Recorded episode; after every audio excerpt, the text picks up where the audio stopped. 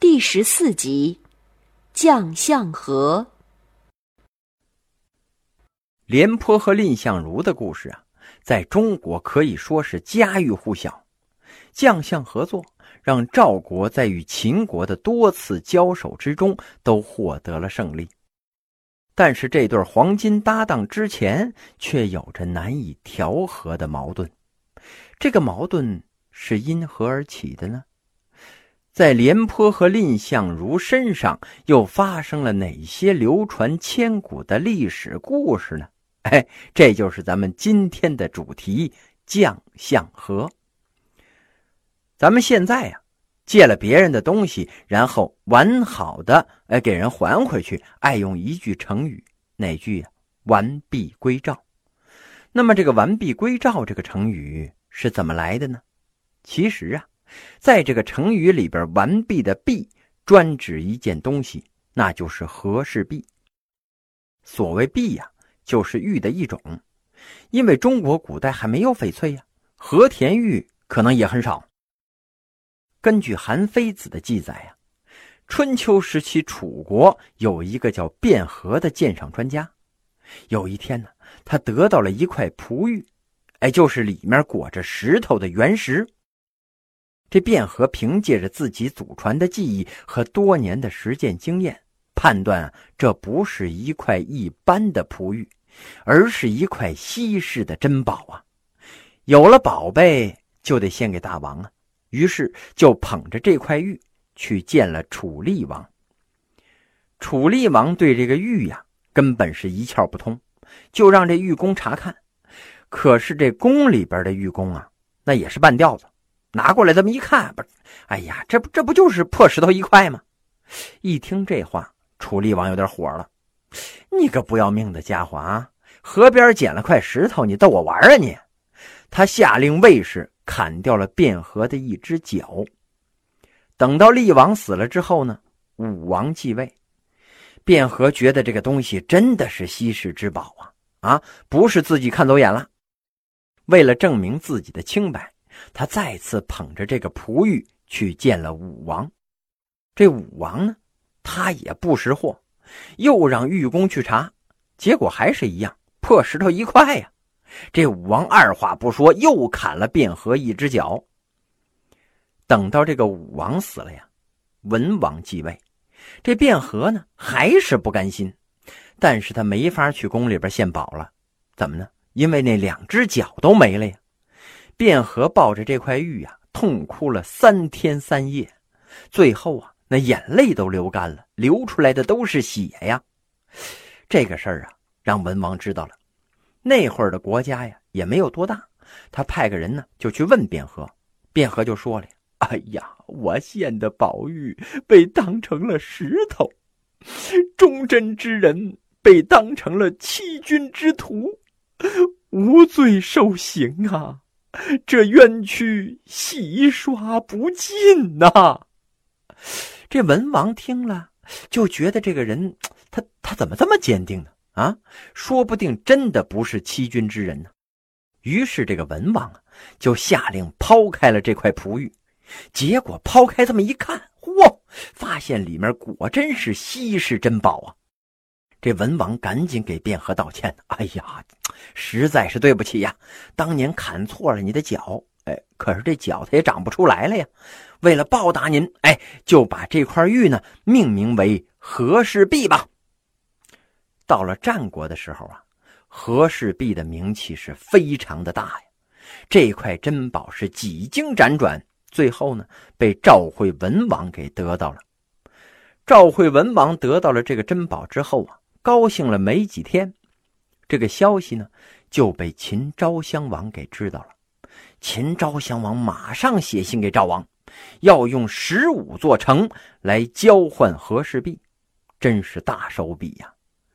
这个买卖对于赵国来讲啊，绝对是不亏的。但是呢，有一个前提呀，双方那都得是守法的公民呢，一手交钱，一手交货呀。在这一点上，赵国人觉得自己是诚实可靠的。问题是秦国人说话能算话吗？这楚怀王可就是一个活生生的例子呀。他被这张仪给活活忽悠死的。所以啊，这赵惠文王对秦国的这个要求，那是很头疼啊。拒绝吧，又不敢；不拒绝，八成是要吃亏。于是他召集了大臣们商议这件事儿。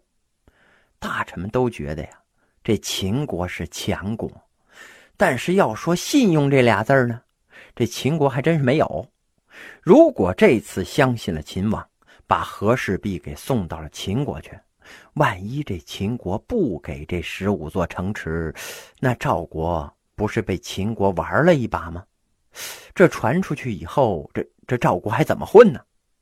但是如果不把和氏璧给秦王，万一这秦国一怒，大兵压境，那大家的小命可都要玩完呢。最后啊，赵国内部达成了一个初步的意见，什么意见呢？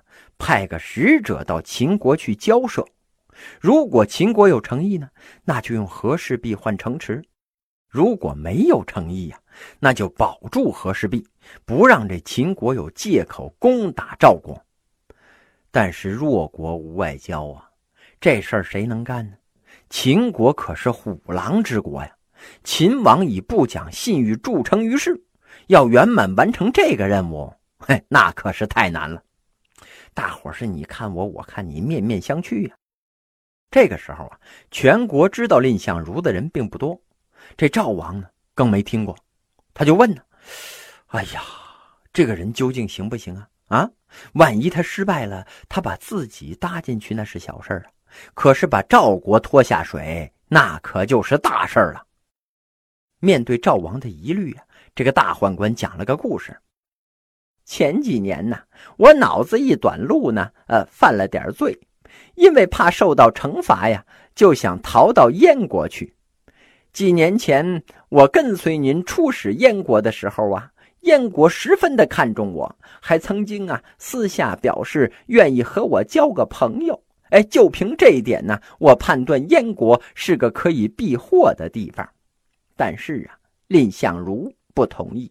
他告诉我，燕王之所以要拉拢我，是赵国强而燕国弱呀。而我受到您的宠信啊，现在可就不一样了。我变成了逃犯，在这种情况下，燕王怕得罪赵国，一定不会收留我呀。所以，最好的办法呢，是坦诚的跟大王您请罪，说不定您一高兴啊，就不计较了。哎，后来呢，嘿 嘿，果然还真是如此啊。惠王听了这个故事之后啊，也觉得蔺相如还有点见识，可以试一下。于是啊，这赵惠文王就召见了蔺相如，告诉他呀，这秦王打算用十五座城换和氏璧。问他的意见，蔺相如就说：“呀，嗯，秦国强大，赵国弱小，咱们不能不答应他的要求啊。现在秦王提议用城池换和氏璧，如果咱们不答应，那理亏的就是咱们赵国；如果咱们给了和氏璧，但是秦国不给城池，那理亏的就是秦国。